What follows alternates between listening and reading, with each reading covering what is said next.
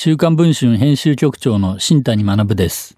今週のテーマは、親しき中にもスキャンダル、週刊文春60年の奇跡をお話しします。未来授業。この番組は暮らしをもっと楽しく快適に川口義賢がお送りします。未来授業。今週の講師は創刊60周年を迎えた週刊文春編集局長新谷学さん1989年に文藝春秋に入社後2012年に週刊文春編集長に就任。芸能人政治家企業のスキャンダルを立て続けに報じ文春法を受けた著名人は人生を変えるほどの影響を受ける事態にもなりました。しかし SNS の発達で誰もが気軽にメディアとなって情報を発信できる時代。文春法でなくても誰でも不都合な素顔を突如暴かれる可能性が出てきました。その時のダメージを最小限に抑えるためにはどうしたらいいのでしょうか。未来授業3時間目。テーマは逃げる隠す嘘をつく。まあ私が常に現場に言っている言葉はいくつかありますけれど、一番よく言うのは、親しき中にもスキャンダルっていう言葉であって、えー我々の仕事というのはですね、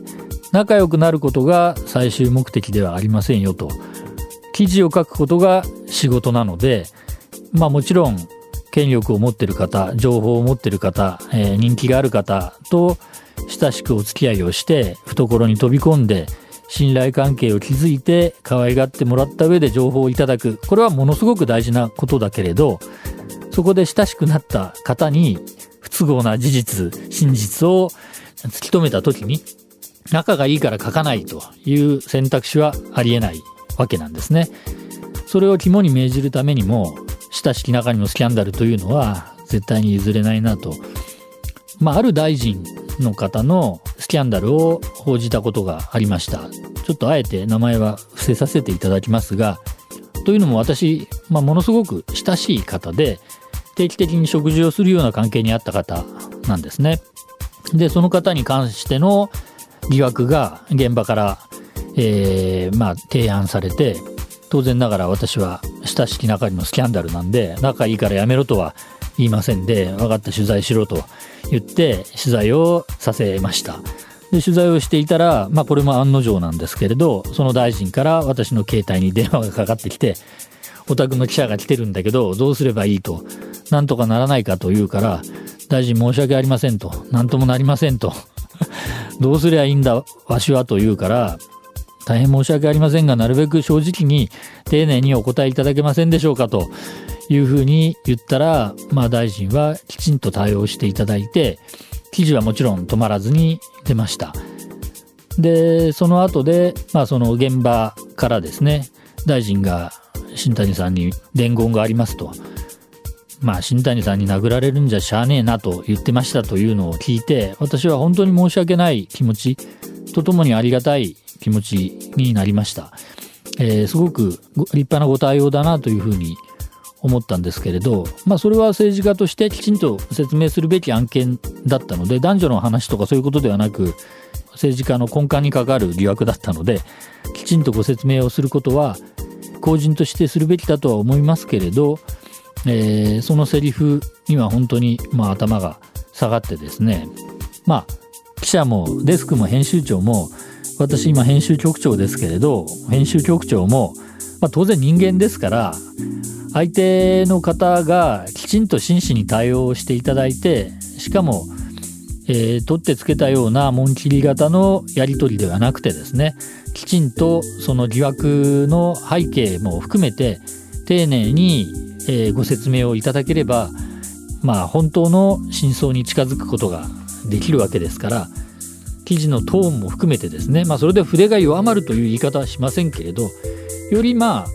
一方的ではない、えー真実真相に近い記事にすることができるのではないかなと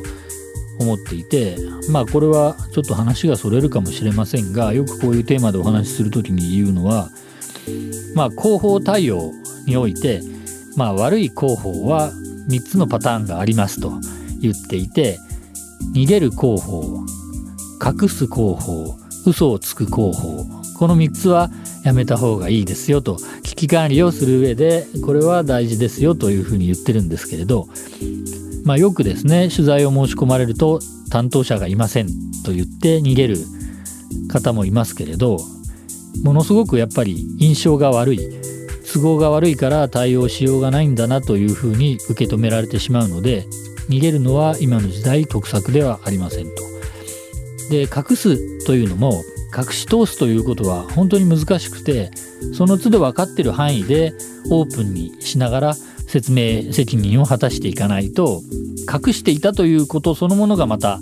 新たな、えー、ダメージを組織に与えてしまうので、えー、よろしくないと。でも何よりも嘘をつくというのは一番嘘であるということが分かってしまった時に受けるダメージは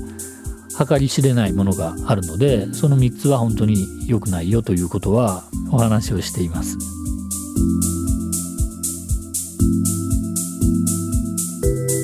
未来授業今週の講師は週刊文春編集局長新谷学さん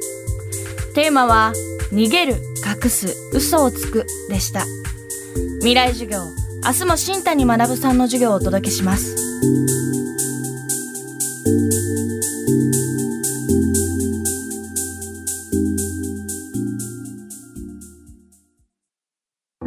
川口技研。階段での転落大きな怪我につながるので怖いですよね。足元の見分けにくい階段でもコントラストでくっきり白いスベラーズが登場しました。皆様の暮らしをもっと楽しく快適に。川口技研のスベラーズです。